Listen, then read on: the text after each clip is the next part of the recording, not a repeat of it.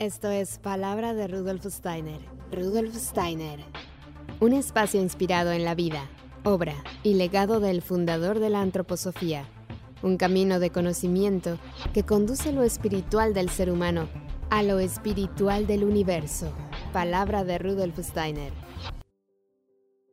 Hola, ¿qué tal? Muy buen día, ¿cómo están? Gracias por estar una vez más aquí en Palabra de Rudolf Steiner y hoy tenemos un tema que me parece muy interesante y para eso hemos invitado a nuestro querido doctor Pablo Porcel. Él es médico general por la Universidad de Chile, tiene una certificación internacional en medicina antroposófica, también es docente en grupos de estudio de obras básicas antroposóficas, pedagógicas Waldorf y médico antroposóficas.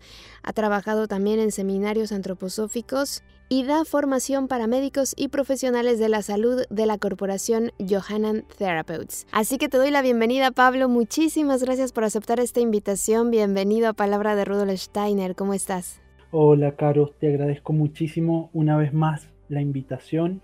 Encantado de acompañarte en tu programa. Pues para nosotros una alegría tenerte, como siempre. Cuando quieras, esta es tu casa. Muchas gracias, Caro. Porque bueno, la verdad es que sabes muchísimo y, bueno, nos encanta además que eres muy amoroso, cariñoso y además sabio. Y eso la verdad yo creo que la gente que, que te ha escuchado en la primera entrevista lo sabe. Y te invité hoy para hablar de un tema que me llama la atención por el incremento de casos y es el, el, llamado trastorno del espectro autista, que afecta la comunicación y el comportamiento de algunos niños, y bueno, a ver si podemos profundizar. Primero, me gustaría conocer la mirada desde la antroposofía. Es un tema súper, súper interesante, Caro, eh, muy actual. Tal como tú dices, la humanidad está viendo un aumento realmente dramático en los casos de autismo. En Estados Unidos, hace poco revisé, la incidencia había cambiado desde más o menos uno cada 800 niños en el alrededor de fines del 1950 y ahora en la actualidad se calcula uno de cada 40 niños. Wow. el aumento ha sido realmente, realmente dramático. Y no encontramos en los saberes comunes algo que nos permita explicar y entender esto de manera satisfactoria. Y podemos ver, en cambio, en las herramientas cognitivas y mm, en las posibilidades de desarrollar capacidades de conocimiento que la antroposofía nos ofrece, un posible camino, como dices tú, para entender de manera más profunda esto. No te diría que con sabiduría, que es una palabra muy grande, pero de todas formas no deja de ser un anhelo de todos el poder llegar a mirar algún día el mundo con sabiduría, que es lo que lo que implica antropos, sofía, ¿verdad? Una sabiduría para poder entender a la humanidad y a la inversa, la sabiduría que surge de el sentirse parte representante de la humanidad. Tenemos una situación con el autismo o todo lo que se llama el trastorno del espectro autista. Tenemos una situación donde lo que está en juego es la constitución misma de la conciencia para que el ser espiritual del niño pueda formar este puente entre el mundo exterior y el mundo interior. Entonces, una forma de mirar hacia la situación del trastorno del espectro autista es de qué manera, con qué calidad, con qué intensidad, cuán robusto se configura la conciencia en la temprana infancia, primer, segundo y tercer año de vida, y luego a lo largo de todo el primer septenio y la profundidad o gravedad con la que mm, esté mm, trastocado este proceso de constitución de la conciencia infantil nos va a dar también distintos grados de gravedad del trastorno del espectro autista. Si ocurre de manera más temprana y más profunda, vamos a tener autismos completos. Si ocurre de manera más superficial y más tardía, vamos a tener más bien un, algo así como un síndrome de Asperger, ¿verdad? Ah, y en ello tendríamos abarcado la situación donde se va eh, conformando con dificultad esta conciencia infantil como puente entre el mundo interior o el mundo espiritual y el mundo exterior, que es también el mundo social y el mundo de la representación. Hay dos grandes hitos que no se consideran estrictamente como parte del autismo, pero vale la pena mirarlos para abarcar la totalidad de la biografía y poder tener una comparación en relación a un problema en la constitución de la conciencia. Estos dos hitos son la demencia, que ocurre característicamente al final de la vida. En la demencia observamos justamente una desorganización de la estructura de los recuerdos y con ello pueden llegar a verse dañadas toda una serie de capacidades de la persona adulta en la, de la tercera etapa de la vida. La demencia está mm, relacionada con pérdidas de capacidades funcionales de la conciencia, de habilidades prácticas, pero sobre todo con una disfunción social. Se sabe que la demencia afecta sobre todo a las áreas de la conciencia que no se cultivaron con suficiente intensidad o con suficiente arraigo social. Y a la inversa, la principal forma de prevenir la demencia es el mantenerse socialmente activo y lograr desarrollar interés en las áreas en las que a lo largo de la vida uno no había logrado antes desarrollar interés. El interés como foco de la conciencia lleva a que la conciencia pueda estar sana, porque el corazón a través del interés orienta la atención y cuando la atención es conducida por el corazón, o sea, por el interés, entonces la conciencia se mantiene sana. También en el adulto mayor hay un desafío de ir logrando un pensamiento cada vez más imaginativo, menos materialista. Entonces ocurre de que la naturaleza le propone al adulto, al, anciano, sostener una forma de cognición mucho más basada en la afectividad y en la imaginación, y cuando este desafío se logra, la pérdida de capacidades sensoriales no afecta la configuración de la conciencia. Pero si el anciano no ha logrado fortalecer sus capacidades de fantasía artística, de conocimiento imaginativo, de sabiduría, entonces la involución sensorial la, pérdida de agudeza visual, la pérdida de agudeza auditiva, la atrofia cerebral, etcétera, llevan a que junto con la atrofia nerviosa ocurra también una atrofia de la atención.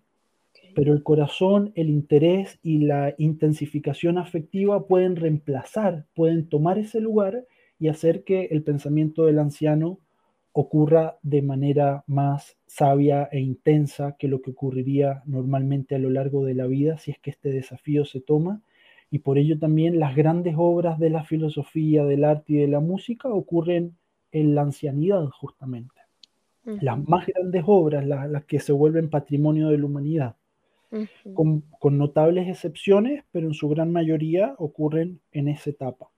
Entonces tenemos la demencia al final de la vida como una forma de desorganización de la conciencia. Luego tenemos otro hito, que es cuando transitamos desde el tercer al cuarto septenio, entre los 18 y los 21 años característicamente, pero podemos extender este periodo de los 14 a los 30, pero está nucleado justamente en torno entre los 18 y 21 años con el nacimiento del yo en el alma humana, que es lo que marca el cambio del tercer al cuarto septenio y culmina la infancia y aparece la primera etapa de la adultez en esta etapa hay otra forma de desintegración de la conciencia, cuya forma más característica y dramática es la esquizofrenia. Esquizofrenia significa literalmente ruptura de la conciencia. Esquizo es ruptura, frenia es conciencia y una palabra muy interesante porque apela al mismo tiempo al diafragma, que es como un umbral entre la parte inconsciente y semiconsciente del cuerpo, y entonces eh, guarda la conciencia porque separa lo consciente de lo inconsciente y justamente en la esquizofrenia vemos una pérdida de la estructura de la conciencia, donde también hay una pérdida de sentido de la realidad con la psicosis en los casos graves y si se mira profundamente, también hay una alteración entre poder mantener separada la vida del inconsciente con la del consciente y se mezclan de manera disruptiva y ello lleva a una profunda alteración en la configuración del el alma, de la conciencia, de las relaciones interpersonales y para quienes tienen experiencia sabemos que la esquizofrenia son enfermedades muy difíciles de acompañar y de tratar. Y junto con la esquizofrenia, no tan graves, pero en esa misma dirección tenemos los trastornos de personalidad, donde hay diversos grados de tránsito entre las neurosis, que son las enfermedades anímicas comunes, y la psicosis, donde ocurre esta ruptura de conciencia similar a la que ocurre en la esquizofrenia. Y vemos que hoy en día los trastornos de personalidad, personalidades que tienen tendencias psicóticas o tendencia borderline, también están gravemente en aumento junto con toda la suicidalidad. Yo que te hablo desde Chile, aquí en Chile hay uno de los riesgos de suicidio adolescentes más altos de todo el mundo, pero sabemos que el suicidio como peligro, como enfermedad, es algo que ha aumentado en todo el mundo. ¿Y por qué una conciencia no resiste el mantenerse viva? Es una pregunta que nos podríamos hacer. ¿Por qué no resiste al mundo terrenal exterior? ¿Por qué no resiste la llegada a la Tierra? ¿Por qué no, no resiste una prueba o un gran desafío? Es una pregunta también bien tremenda y justamente en esta etapa, donde también es un hito para el yo, entonces tenemos este tipo de disrupción de la conciencia. Entonces dijimos, la demencia al final de la vida y con el nacimiento del yo entre el tercer y el cuarto septenio, el nacimiento del yo en el alma, esta tendencia psicótica esquizofrénico de trastornos de personalidad. Y ahora si vamos más temprano todavía, más temprano todavía, nos encontramos que justo en torno al primer nacimiento del yo, que es lo que permite que el niño conquiste los verbos en primera persona, que es el proceso que va desde el conquistar el cuerpo con el andar erguido, conquistar el habla y la expresión, con, el poner el alma en relación a la vida social y luego conquistar los verbos en primera persona, yo quiero, yo corro, yo como, y no simplemente Pepito quiere o Juanito corre, sino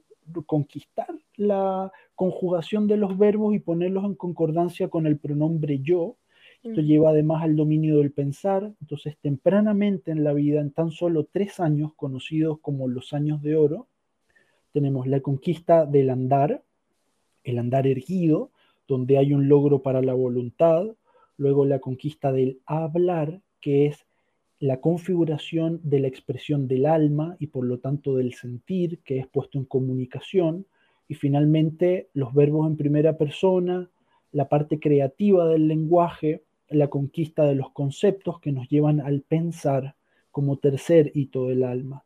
Y gracias al pensar como actividad intuitiva, como actividad que capta, em, vamos a decir, el concepto que pone orden entre los perceptos, o sea, conceptos y percepciones.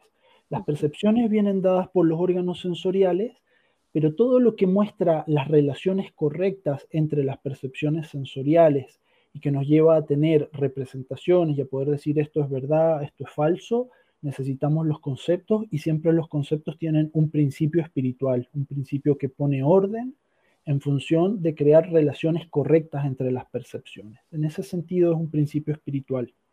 Y con mm. ello, entonces el niño puede trascender sus sentidos y mm, lograr una experiencia de sí mismo que le permita designarse como yo. Este es un momento muy importante que en tanto que se logre a cabalidad va a permitir que este puente entre la conciencia del mundo exterior y la conciencia del mundo interior quede sano y vamos a tener una conciencia infantil bien establecida. Pero si este puente no se logra, vamos a tener el autismo en sus diferentes grados.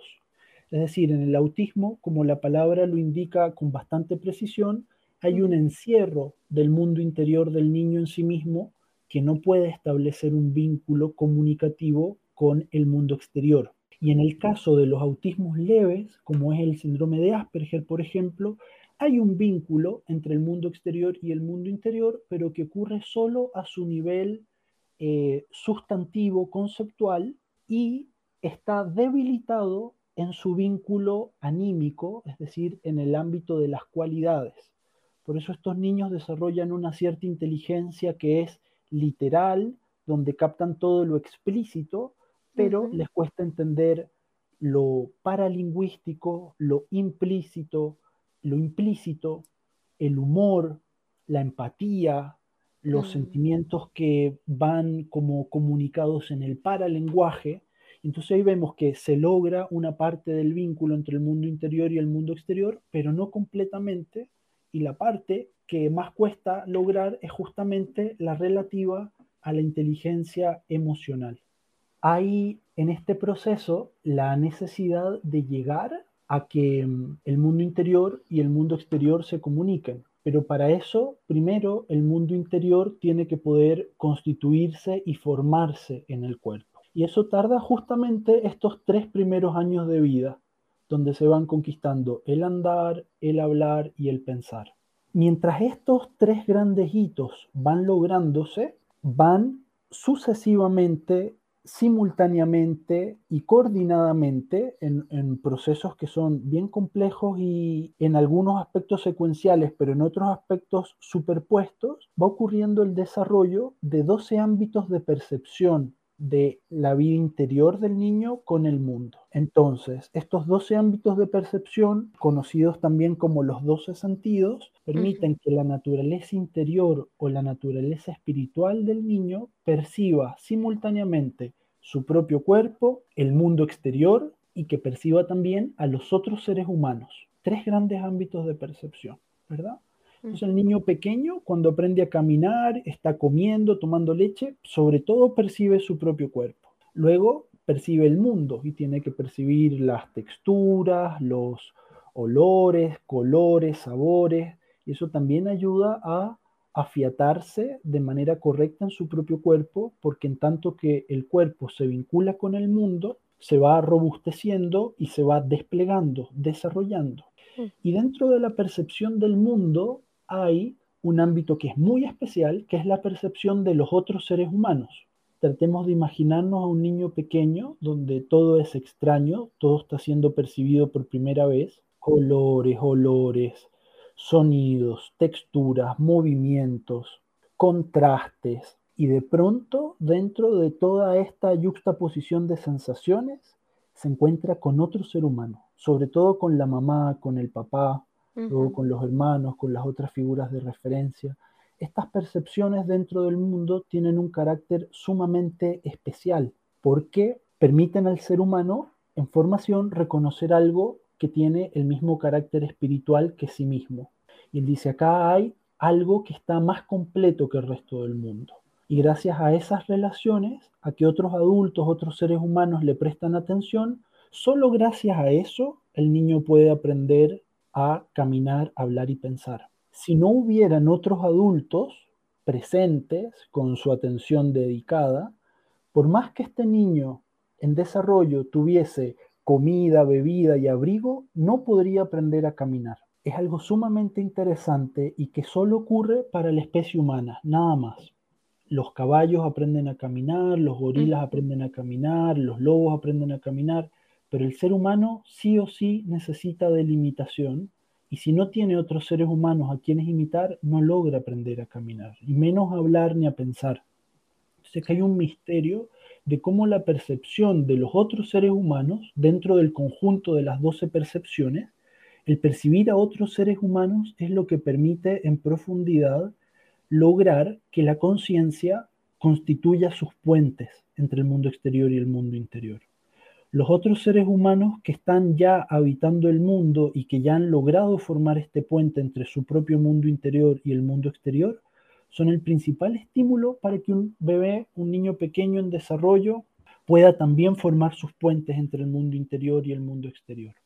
Entonces, en estos tres primeros añitos de vida, donde el aprendizaje ocurre con una velocidad realmente increíble, asombrosa, y que en otra etapa de la vida aprender lo que se aprende en estos años tal vez tardaría 15 o 20 años, y acá se aprende rapidísimo, tiene como base justamente estos 12 sentidos que están actuando de manera muy intensa y en un aspecto secuencialmente y en otro aspecto simultáneamente. El niño tiene una serie de sentidos basales donde percibe principalmente su cuerpo, sentidos medios que están sobre todo dirigidos al mundo y sentidos superiores que están dirigidos a la percepción de los otros seres humanos. Cuando el niño va creciendo, creciendo, creciendo, va conquistando estos 12 sentidos y la conciencia se forma correctamente en la medida en que estos 12 sentidos se encuentren, confluyan y coincidan. Por ejemplo, si un niño tiene una experiencia de un juguete de madera, El niño puede tocar el juguete, lo puede oler, lo puede saborear incluso, puede mm. sentir las diferencias entre una madera y otra, puede sentir su peso, tocar las texturas y luego tiene otro juguete de metal y entonces tiene otro conjunto de experiencias sensoriales, puede sentir un sonido diferente, otro tipo de peso, de texturas, otro tipo de experiencias eh, visuales, etcétera, ¿no? O sea, mm. como todos los sentidos van hacia una parte del mundo, el mundo se capta por distintos sentidos, pero una vez que el niño tiene la experiencia de sus sentidos, los sentidos coinciden en mostrar una misma realidad. Y lo mm. mismo cuando el niño tiene vínculo con su mamá o con otros adultos. Tiene una experiencia afectiva, táctil, pensante, verbal, lingüística, auditiva, y todo eso coincide, lleva a una misma experiencia de mundo.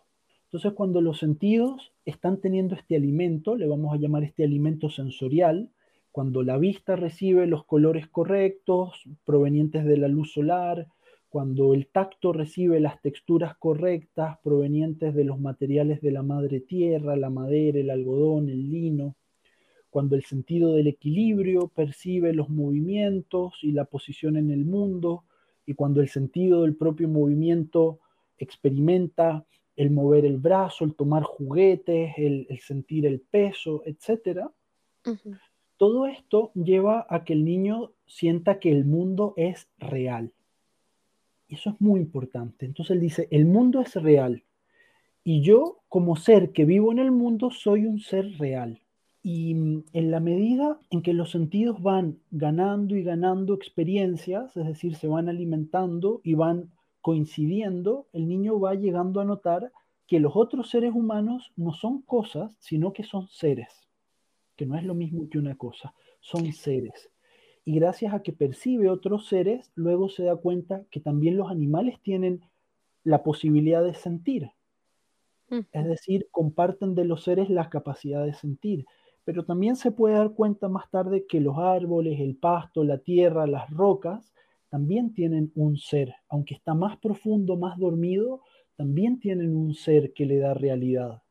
Entonces, cuando los sentidos son estimulados de manera correcta, el niño se siente confiado de ir al mundo porque se da cuenta que el mundo tiene ser, o sea, el mundo es real. Hay un ser del mundo y además en el ser del mundo viven otros seres que son sus prójimos, sus padres, sus amigos, su mamá, sus hermanos. Pero es sumamente trágico, y acá podemos entender una de las raíces principales del autismo, es sumamente trágico cuando desde la más tierna infancia, incluso a veces desde el vientre materno, el niño se encuentra con experiencias que al ser percibidas por los sentidos, no ocurre una coincidencia, no ocurre una experiencia de realidad o no ocurre una concordancia entre un sentido u otro. Por ejemplo, si tenemos una alimentación basada en saborizantes artificiales, hay una experiencia de sabor a vainilla, pero resulta que el hígado y todo el sistema metabólico, como hubo un sabor a vainilla, se va a preparar para recibir vainilla dentro del cuerpo. Pero ¿qué va a ocurrir? Como esta vainilla no era de verdad, era un saborizante artificial, el cuerpo, en vez de recibir vainilla, va a recibir petróleo modificado, que es mm. un saborizante artificial, un petroquímico. O bien puede que sienta sabor dulce y resulta que no recibe el hidrato de carbono que corresponde al sabor dulce. Entonces ahí ya tenemos una dislocación entre el olfato, el gusto y el sistema metabólico. También puede pasar que el niño se enfrente desde muy chiquitito a la pantalla de un celular o a la pantalla de un tablet, de un televisor o de un videojuego. Entonces va a tener una experiencia visual que cuando el niño necesite que su sentido del tacto, su sentido del movimiento o su sentido del equilibrio coincidan con el sentido visual, no se va a producir esta concordancia. Y ahí nuevamente vamos a estar produciendo algo que va camino a un trastorno de integración sensorial. Vamos a tener una experiencia visual, pero que no coincide con la experiencia del equilibrio que el niño necesita tener para esa experiencia visual. También puede ser de que el niño necesite una cierta intensidad afectiva de parte de los adultos, una cierta intensidad de presencia, una cierta capacidad de inteligencia emocional. y que los adultos, ya sea por su educación o por su falta de capacidades artísticas o por el exceso de trabajo o por exceso de uso de pantallas, no le puedan dar al niño la cantidad y la calidad de atención, de afectividad, de vínculo que ese niño necesita para poder terminar de constituir su llegada hacia el mundo exterior a partir de su mundo interior. Mm. En todos estos casos estamos frente a un riesgo de autismo. Entonces, así como tenemos los trastornos de integración sensorial que también se forman de esta forma, también tenemos las alergias, que son un trastorno de integración sensorial, pero a nivel metabólico, por ejemplo, entre el sistema digestivo y el sistema inmunológico. Y tenemos el más grave de los trastornos de integración sensorial, que es el autismo, donde no se puede integrar la percepción de afectividad de sí mismo, del mundo y de los demás. Entonces, ¿qué ocurre normalmente en un niño del trastorno del espectro autista? Por una parte, notamos que hay microbiotas tremendamente debilitadas. ¿Por qué? Porque la integración de la vida de la naturaleza a través de los microbios, gérmenes, virus, bacterias, etcétera, que tienen que llegar al cuerpo, a los límites, a la piel, al intestino, al sistema respiratorio, a las mucosas, no llegan de manera suficiente y entonces el sistema inmunológico no tiene el aprendizaje que necesita de la naturaleza y de estas formas pequeñitas de vida, y entonces no puede traspasar riqueza de vida a riqueza de conciencia, que es otro de los misterios que la medicina antroposófica nos enseña, de que la conciencia es al mismo tiempo una metamorfosis de las fuerzas de la vida. Por eso hablamos de vivir y de vivenciar. Es decir, la vivencia es vida metamorfoseada hacia la conciencia las cualidades de la conciencia que permiten que la conciencia se configure también depende de que haya mucha cualidad de vidas. Por eso es importante que la alimentación de la mamá y del bebé sean variadas y ricas en cualidades de la naturaleza, en fibras, en reinos de la naturaleza, en distintos tipos de vegetales, en las alturas de la planta, en los distintos tipos de cereales. Y esto se extiende también a las experiencias sensoriales. Si el niño tiene experiencias táctiles de madera, lino, lana, alpaca, seda, entonces el tacto diversifica una multitud de cualidades que pueden ser adoptadas por la conciencia que se enriquece, que crece y que confluye. Y entonces el niño tiene esta experiencia, el mundo es uno, el mundo es real, el mundo es bueno, el mundo me acoge, y yo soy un ser entre otros seres, y aquí ocurre algo muy interesante, que el niño puede percibir a los otros seres gracias a sus sentidos sensoriales, gracias a sus doce sentidos. Pero para poder percibirse a sí mismo, solamente puede hacerlo cuando ya sus doce sentidos están satisfechos. Y esto requiere un décimo tercer sentido, que ya no es un sentido sensorial, no es un sentido que dependa de una estructura nerviosa clara y determinada, sino que es más bien un órgano intuitivo o un órgano espiritual que permite mm. la autocaptación de la propia esencia espiritual. Y esto ocurre tan tempranamente como entre los dos y los tres años, pero solo gracias a que el niño ha sobrepasado los otros doce sentidos. Si el niño no puede sobrepasar los otros doce sentidos porque no tienen estos 12 sentidos, las experiencias correctas, tampoco puede alcanzar este decimotercer estado de la experiencia, que es la autocaptación espiritual de sí mismo, donde también va a poder reconocer a los otros en una dimensión más profunda, en su dimensión afectiva, espiritual, en su dimensión de ser más profunda. Imagínense en este lugar cómo afectan las pantallas, porque las pantallas siempre muestran la cáscara de otro ser. Y uno está frente a la cáscara de otro ser, pero no está la dimensión espiritual presente para poder ser captada. Lamentablemente tenemos en la historia de la humanidad experimentos que se hicieron entre los 60 y los 90, donde se intentó educar a niños con pantallas que tenían comida, alimentación, abrigo, y las pantallas le hablaban y emitían sonidos y hacían figura humana, pero no habían seres humanos de verdad. Y en todos estos casos ocurría retraso del desarrollo psicomotor, involución, desnutrición y muerte. Porque no es posible que un niño se eduque sin otra presencia espiritual encarnada. Y todo otro ser humano con su conciencia conformada es ya un espíritu completamente encarnado.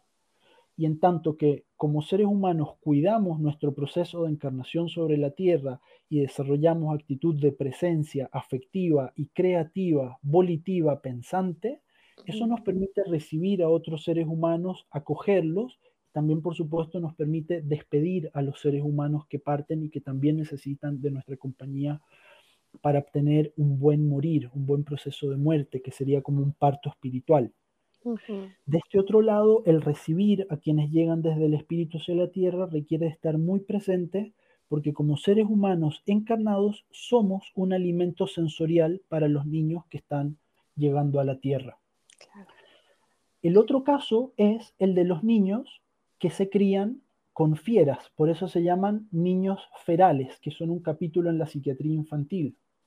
por ejemplo, niños que se han criado, por ejemplo, con lobas o con chimpancés, no logran desarrollarse como seres humanos. Van a aprender a comportarse más o menos como lobitos, más o menos como chimpancés, pero no van a poder comportarse como seres humanos porque el ser humano es un ser que, como ser individualizado, requiere de otros seres humanos de su misma especie, otros individuos, para poder encarnar completamente. Si un lobo se criara con chimpancés o un chimpancé se criara con lobos, de todas formas tanto el chimpancé, el lobo o el caballo, el animal que fuera, pueden desarrollar el total de sus capacidades. El ser humano no, nunca está completo y el hecho de estar en desarrollo, de aprender, de desarrollar capacidades, requiere siempre del contacto con el prójimo, con los pares, con otras personas. E incluso sus capacidades básicas como el pensar, el hablar y el caminar son ya actividades que no podrían realizarse sin el contacto con su prójimo. Oye, y, por ejemplo, en el caso de las personas que ya les han diagnosticado que sus hijos, bueno, que son autistas, los pueden ayudar desde esta mirada. O sea, ¿hay algo que ellos puedan hacer para ayudarles a construir ese puente? No sé si se pueda construir una vez que, está así, o, se puede o no se puede. Hay casos de, de yo conozco algunos también eh, en, digamos, en directo. Y también conozco, conozco mm, em, otros indirectamente, porque he leído, porque los he escuchado. Y mm, resulta sumamente interesante que mm, puede llegar a curarse puede llegar a curarse. Ha habido toda una evolución en la comprensión del autismo una mm, desde la medicina convencional, porque también desde la medicina antroposófica, con las herramientas cognitivas que la, medicina antroposófica y la antroposofía nos permiten, podemos llegar a una comprensión meditativa del autismo, ¿ya? Que se basa justamente en entender cómo la conciencia se conforma, pero también desde la medicina convencional hoy en día ya no se habla del autismo como enfermedad genética, sino como una enfermedad epigenética, donde fue más bien el ambiente celular lo que generó un atascamiento en el desarrollo infantil. Mm. También sabemos la pobreza de las microbiotas y también sabemos de que hay una insuficiencia vincular, de la cual, por supuesto, no es que los padres tengan la culpa, ni tampoco el niño, sino de que se trata de que el ser, para existir, asume riesgos el ser humano es un ser de riesgos y también antes de nacer asumimos riesgos al llegar a la Tierra. Mm. Y ese riesgo tiene que ver con que las condiciones que nos vamos a encontrar en la Tierra pueden ser insuficientes para nuestras necesidades espirituales. Entonces ahí aparece una enfermedad tempranamente en el desarrollo, que no es una enfermedad genética, sino que lo es más bien epigenética, y cuando la enfermedad es percibida por el entorno, significa que todos necesitan hacer un esfuerzo mayor. El niño que se enferma va a tener una existencia más dura, más difícil, y a los papis que ven que el niño está teniendo un problema, también se despliegan grandes fuerzas dentro de ellos y se pueden alcanzar capacidades insospechadas. Y resulta sumamente interesante entonces cómo intuitivamente o instintivamente, dependiendo del caso, los padres y los terapeutas se empiezan a orientar a cosas que realmente les hacen bien a estos niños. Si pensamos en la terapia ocupacional moderna, en realidad lo que hace es trabajar con lo que la antroposofía conoce como los cuatro sentidos basales. Por supuesto que esto es un gran avance para estos niños, pero no es suficiente porque no basta trabajar con los cuatro sentidos basales, hay que trabajar con la armonía de los doce sentidos y pensarlos trimembradamente como el vínculo que hace el sistema metabólico que pasa por el sistema rítmico para plasmarse en la vida de la representación o de la conciencia. Entonces hay que trabajar con los 12 sentidos y cuando uno trabaja con los 12 sentidos puede orientar mucho mejor esta fuerza y estas capacidades que aparecen en los papis. Entonces ahí vemos que los niños autistas por sí mismos buscan intensificar su experiencia de la naturaleza por ejemplo, se balancean como una forma de intensificar su experiencia del movimiento y del equilibrio. Tienen un especial interés por los animales, que puede, en el caso de los labradores, los caballos, puede intensificar su experiencia afectiva, porque los animales tienen esta capacidad de desplegar una gran afectividad. La cabalgata terapéutica, que los hace sentir su pelvis, su, su núcleo volitivo, su centro de gravedad y las fuerzas del caballo mismo, que es un animal muy rítmico, con mucha capacidad de sensibilidad, de empatía incluso, de, fuerza muscular y de capacidades de voluntad. Entonces, en la medida en que intensificamos en un niño autista su experiencia del mundo a través de los 12 sentidos, recordemos que también tenemos el segundo sentido, que es el sentido biológico, donde es crucial la experiencia del mundo en tanto que es sustancia misma. Entonces, cuando cuidamos sus microbiotas, cuando alimentamos con alimentos ricos en fibras, eh, sacamos las harinas procesadas, los alimentos refinados, los azúcares, entonces realmente podemos hacer de que haya una integración entre la vida del inconsciente y de la vida de la conciencia que va a estar siempre mediada por el sistema inmunológico que traspasa cualidades de la conciencia hacia el cuerpo y cualidades desde el cuerpo hacia la conciencia. Por eso es tan importante que cuidemos desde el punto de vista del inconsciente la alimentación, los probióticos, el contacto con la tierra, el contacto con los animales, el ejemplo de la cabalgata, eh, la fibra, y todo lo que lleva al enriquecimiento de las cualidades de la vida. La tierra, el polvo, la madera, las distintas formas de vida, los animales. Desde otro punto de vista de lo anímico, es también importante que el niño tenga experiencias artísticas. Es sumamente importante. Ahí se va a trabajar en el ámbito medio.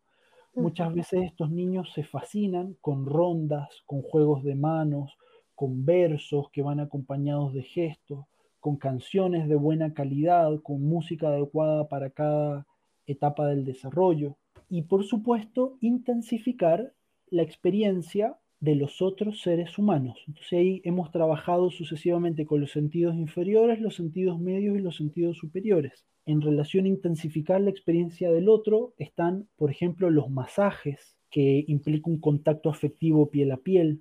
Está también la relación verbal, el contacto de las miradas, que es tan importante de trabajar, y también el desarrollo de capacidades en los educadores como conquistar una calma más profunda, superar el nerviosismo y poder entender las necesidades de los niños que están en un lugar del ser más profundo que el común de los niños y que entonces si estamos un poco nerviosos es mucho más difícil percibir a un niño autista de lo que es percibir a un niño que no tiene este desafío en su encarnación, que puede ser percibido más fácilmente y que, y que quizás estamos un poco nerviosos y no nos afecta tanto en la relación con el niño, pero un niño autista es sumamente dañado por el nerviosismo de los adultos porque esto nos aleja más de poder percibirlos en su dimensión más profunda.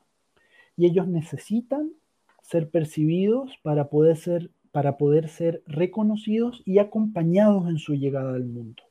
Otros factores, entonces, que mm, hay que tener en cuenta es todo lo que atenta o daña contra la configuración de estos tres ámbitos que abarcan los 12 sentidos.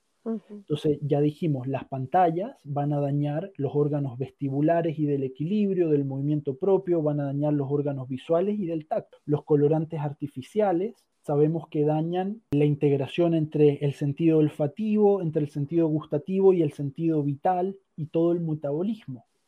Si damos antibióticos, dañamos las microbiotas y la integración del sistema inmunológico con el sistema digestivo y por lo tanto desde el sistema digestivo al sistema inmunológico al sistema nervioso también vamos a tener un empobrecimiento. Por lo tanto el uso temprano de antibióticos debiese realizarse con una responsabilidad muchísimo mayor que la que actualmente se hace donde mm. tenemos una medicina que abusa de los antibióticos y da antibióticos por otitis, por faringitis, por cualquier cosa, cuando son todas enfermedades que con un poco de conocimiento de medicinas naturales de otros recursos terapéuticos podrían tratarse perfectamente sin antibióticos. Ahí hay otra gran tarea que hacer, pero también tenemos el gran daño que hacen el uso de los antipiréticos, de todos los medicamentos que deterioran el calor, los antiinflamatorios no esteroidales y los antiinflamatorios esteroidales, o sea, la prednisona, los corticoides, el paracetamol,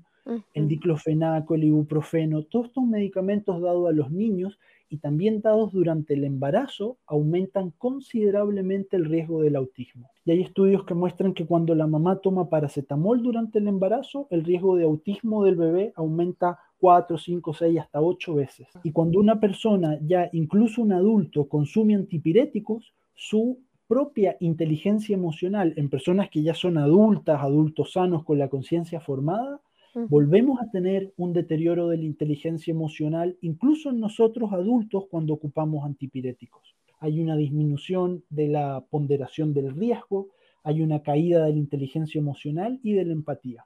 Nuevamente desde la medicina convencional no hay cómo poder entender esta relación entre los antipiréticos y la conciencia, pero si lo pensamos desde las herramientas que nos ofrece la antroposofía, es fácil ver la relación porque sabemos que las cualidades de la conciencia, de la calma, de la integración sensorial y de la percepción de sí mismo ocurren siempre en el contexto de la calidez afectiva y nunca de la frialdad. La atención, el interés generan una experiencia de calidez. En cambio, el desinterés, la apatía, el nerviosismo generan una experiencia de frío. Entonces, este calor o este frío, que son fríos metafóricos, conversan de manera estrecha con el calor y el frío corporal. Y cuando cuidamos el calor, para el cual también hay uno de los 12 sentidos, cuidamos el calor, entonces el desarrollo de la conciencia en un cuerpo en cuyo calor se ha cuidado, vamos a tener una conciencia que se desarrolla con mucho más fuerza que en un cuerpo cuyo calor no se ha cuidado.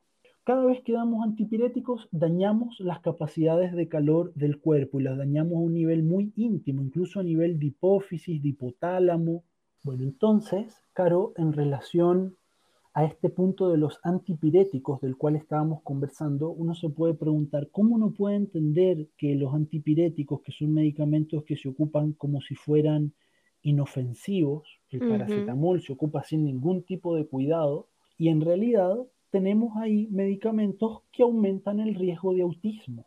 ¿Por qué? Porque justamente dañan la relación del calor con el cuerpo y en el calor tenemos uno de los medios por, el por los cuales el ser espiritual del niño se plasma en el cuerpo, modela el cuerpo y ayuda a que el cuerpo sea un buen instrumento de su propio ser. Por eso tenemos toda esta relación entre el calor físico y la afectividad. Cuando la afectividad se desarrolla correctamente hay una experiencia de calidez, de calma, de calor afectivo.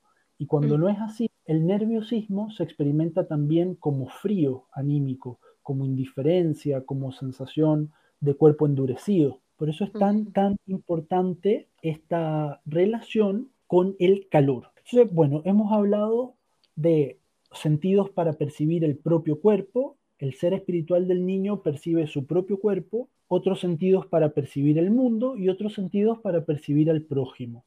También dijimos que estos 12 sentidos, que ahora los vamos a nombrar, tienen que todos ellos ser alimentados uno por uno con el alimento correcto, sin alimentación chatarra. Así como tenemos comida chatarra, también los plásticos, las pantallas, los colorantes, también actúan como, como alimentos sensoriales chatarra y aumentan el riesgo del autismo. Y además tenemos todo lo que daña la diversidad de vida, los antibióticos que afectan las microbiotas, las microfloras, los biomas, viromas intestinales, cutáneos y respiratorios.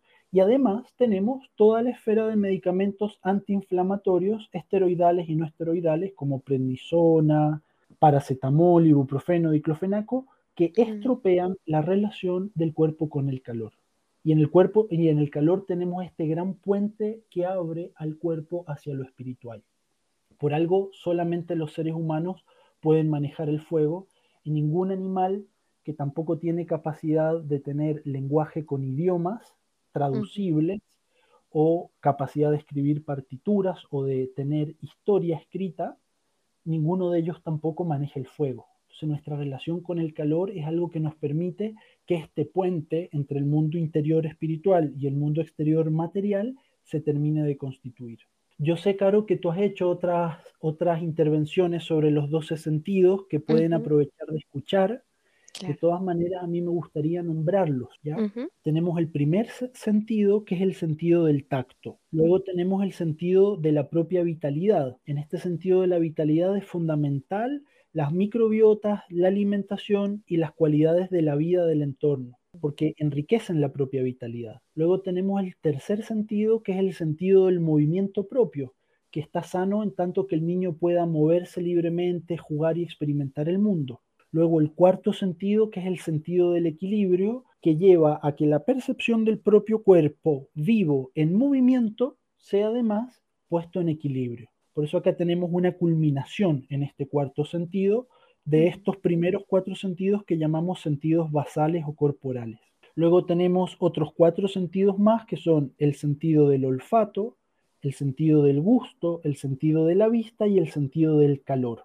Y estos sentidos que permiten percibir las sustancias, el mundo, la afectividad a través del calor, la afectividad también a través de la experiencia del color. Los, sabemos que hay colores cálidos, colores fríos, colores que contrastan, que hacen armonía, que hacen disonancia, y también los sabores y los olores que tenemos que poner en concordancia entre sí y además con los sentidos basales. Entonces acá es importante que estos sentidos, el calor, la relación con la luz del sol, con la salida y con la puesta de sol, el ciclo sueño-vigilia, la adecuada nutrición, que a su vez va a estar puesta en relación con el segundo de estos eh, de los sentidos basales, estos cuatro sentidos medios también tienen que estar sumamente sanos y bien cuidados. Y finalmente tenemos los cuatro sentidos superiores que nuevamente tienen que estar puestos en concordancia con los sentidos medios y con los sentidos basales y además tienen que estar en concordancia entre sí estos cuatro sentidos superiores.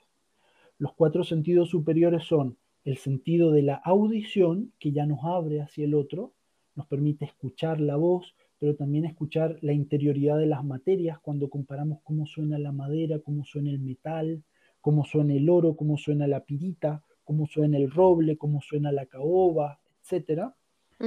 Entonces el sonido ya nos habla de la interioridad tanto de las cosas como de los seres. A través del timbre de la voz podemos reconocer a las personas, podemos reconocer su estado de ánimo. Y luego vienen tres sentidos más que son el sentido para la palabra, que es de por sí un sentido que trasciende a la audición, porque la palabra también se puede presentir en los gestos, en el movimiento, o puede percibirse la palabra de manera visual a través de la escritura. luego tenemos un sentido para el pensamiento del prójimo, no solo qué dice, sino cómo piensa lo que dice, cómo crea.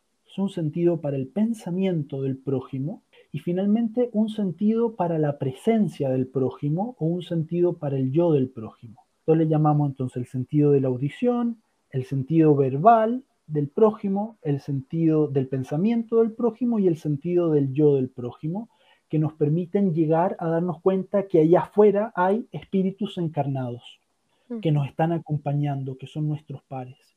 Y cuando queremos percibirnos a nosotros mismos, ninguno de estos 12 sentidos es suficiente, y entonces eso lleva a decir, sí, además de percibir a mis prójimos, me percibo a mí mismo, pero esta percepción de mí mismo no me la da ningún sentido sensorial, sino que me la da mi propia relación con el espíritu.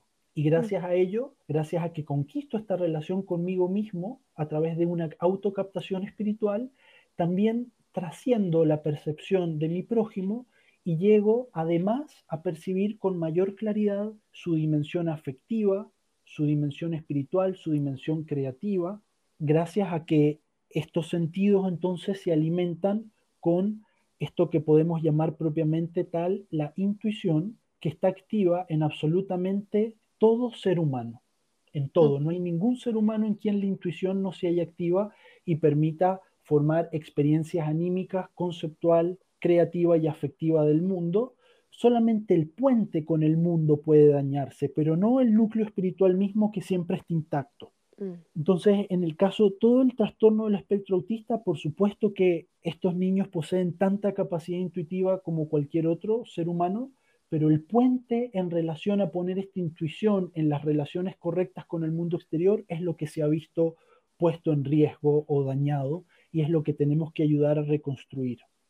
Pues maravilloso todo lo que nos has dejado, porque además es que nos has dejado también herramientas para empezar a trabajar. Yo sí que he escuchado muchos casos de madres que dicen, he cambiado todo, la alimentación, el agua, como dices, ¿no? El contacto físico con mi hijo, estar presente, como justamente la situación en la que se encuentra su hijo lleva o atrae a los padres para hacer, como decías, un esfuerzo, un trabajo, una conciencia que quizá no estaba desarrollada por la razón que sea. Y entonces el niño hace que los padres giren la mirada que se empiecen a incluso a autoobservar, no solo a observar a su hijo. Y es muy bello de ver al final el resultado, lo que ocurre siempre y cuando todos pongan de su parte, ¿no? Porque hay casos que también he visto donde la madre está con el niño, pero el padre está como violentándolos, ¿no? Porque no acepta la situación, porque no, no tiene más herramientas y tampoco quiere ceder. Entonces, es bello de ver cuando toda la familia se compromete y salen adelante, porque yo nunca había escuchado que, que, el autismo se pudiera curar. Sabía que se podía como, como mejorar mucho, pero tampoco sabía bien por dónde, ¿no? Entonces esto que nos has compartido me ha parecido muy importante por esa razón. Yo he conocido casos, Caro, donde uno ve o entre los dos y los tres años o entre los cinco y los siete un deterioro en la conciencia a veces a nivel de la atención, a veces a nivel afectivo, volitivo o en el aprendizaje o en los hitos de desarrollo.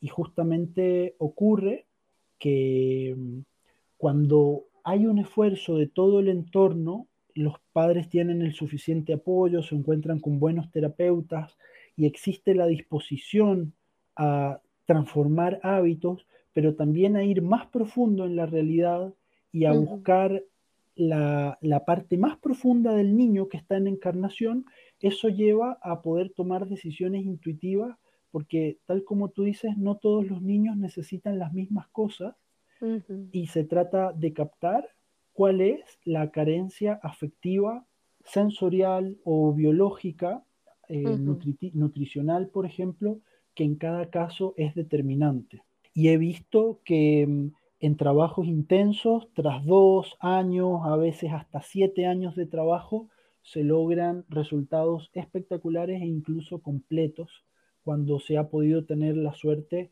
de que tanto las condiciones exteriores como la fuerza intuitiva para entender la situación es la suficiente. Pues mucha fuerza a quienes están transitando este periodo y ojalá a todos los niños que estén en esta situación tengan ese soporte necesario para, para superarlo. Sí, vale la pena recordar, Caro, de que nuestra cultura, nuestros estilos de vida en general, están excesivamente basadas en las pantallas, en el electromagnetismo, en las sustancias artificiales, en el plástico, en la petroquímica, en la pérdida de relación con la naturaleza y en la pérdida de los vínculos profundos y, y cualitativamente intensos entonces, si pensamos en esta monstruosa, en este monstruoso aumento de la incidencia del autismo desde la Segunda Guerra Mundial hasta ahora, evidentemente que tenemos que revisar nuestros estilos de vida en general y corregirlos en todo aquello que daña a través del exceso de tóxicos. Los niños desde muy pequeños reciben una cantidad tremenda de tóxicos Muchas veces estos tóxicos son recibidos antes de que la barrera hematoencefálica que separa las toxinas de la sangre del cerebro esté formada. todo un estilo de vida desde la falta de profundidad de ser, la superficialidad, el nerviosismo, el aumento de sustancias tóxicas y el aumento de sustancias artificiales, el electromagnetismo, los plásticos, la petroquímica, y todo esto con la pérdida consecuente, porque junto con todo esto que avanza, hay una pérdida de relación con los animales, pérdida de relación con la naturaleza, pérdida de relación con la vida, pérdida de relación con los afectos. Y si miramos esto en su conjunto y entonces revisamos nuestros vínculos con todas las dimensiones de la existencia y tratamos de mirar individualmente hacia este, hacia este niño, hacia esta niña que está llegando al mundo y que no puede formar este puente entre su vida interior y la vida exterior, nos preguntamos, ¿qué necesita esta vida interior? Para poder sentirse seguro en este mundo exterior? ¿Qué experiencias afectivas necesita para poder completar la estructura exterior de su conciencia? Claro, pues un bello mensaje y yo te agradezco muchísimo porque lo que has dicho de verdad ha sido impresionante, así que muchísimas gracias por estar una vez más con nosotros, Pablo. Claro, como siempre, muchas gracias a ti, a tu invitación, a tu gran trabajo de difusión y de divulgación de la antroposofía, donde realmente tenemos todas estas posibilidades para el presente y para el futuro y posibilidades y herramientas de conocimiento e incluso posibilidades de ejercitación para las capacidades de la conciencia que realmente no podríamos encontrar en ningún otro lado más que en un conocimiento tal como el que la antroposofía permite o, o en conocimientos que sean equivalentes al de la antroposofía, donde se considere al cuerpo, al ser humano, a la afectividad y al mundo de la naturaleza en toda su profundidad y en sus interrelaciones para que podamos afrontar los desafíos que tenemos realmente a la altura que ellos nos plantean. Porque si seguimos pensando en genes, en pelotitas que chocan, en moléculas y en determinismos materialistas, realmente no vamos a encontrar la solución a los problemas que nuestra actualidad nos plantea.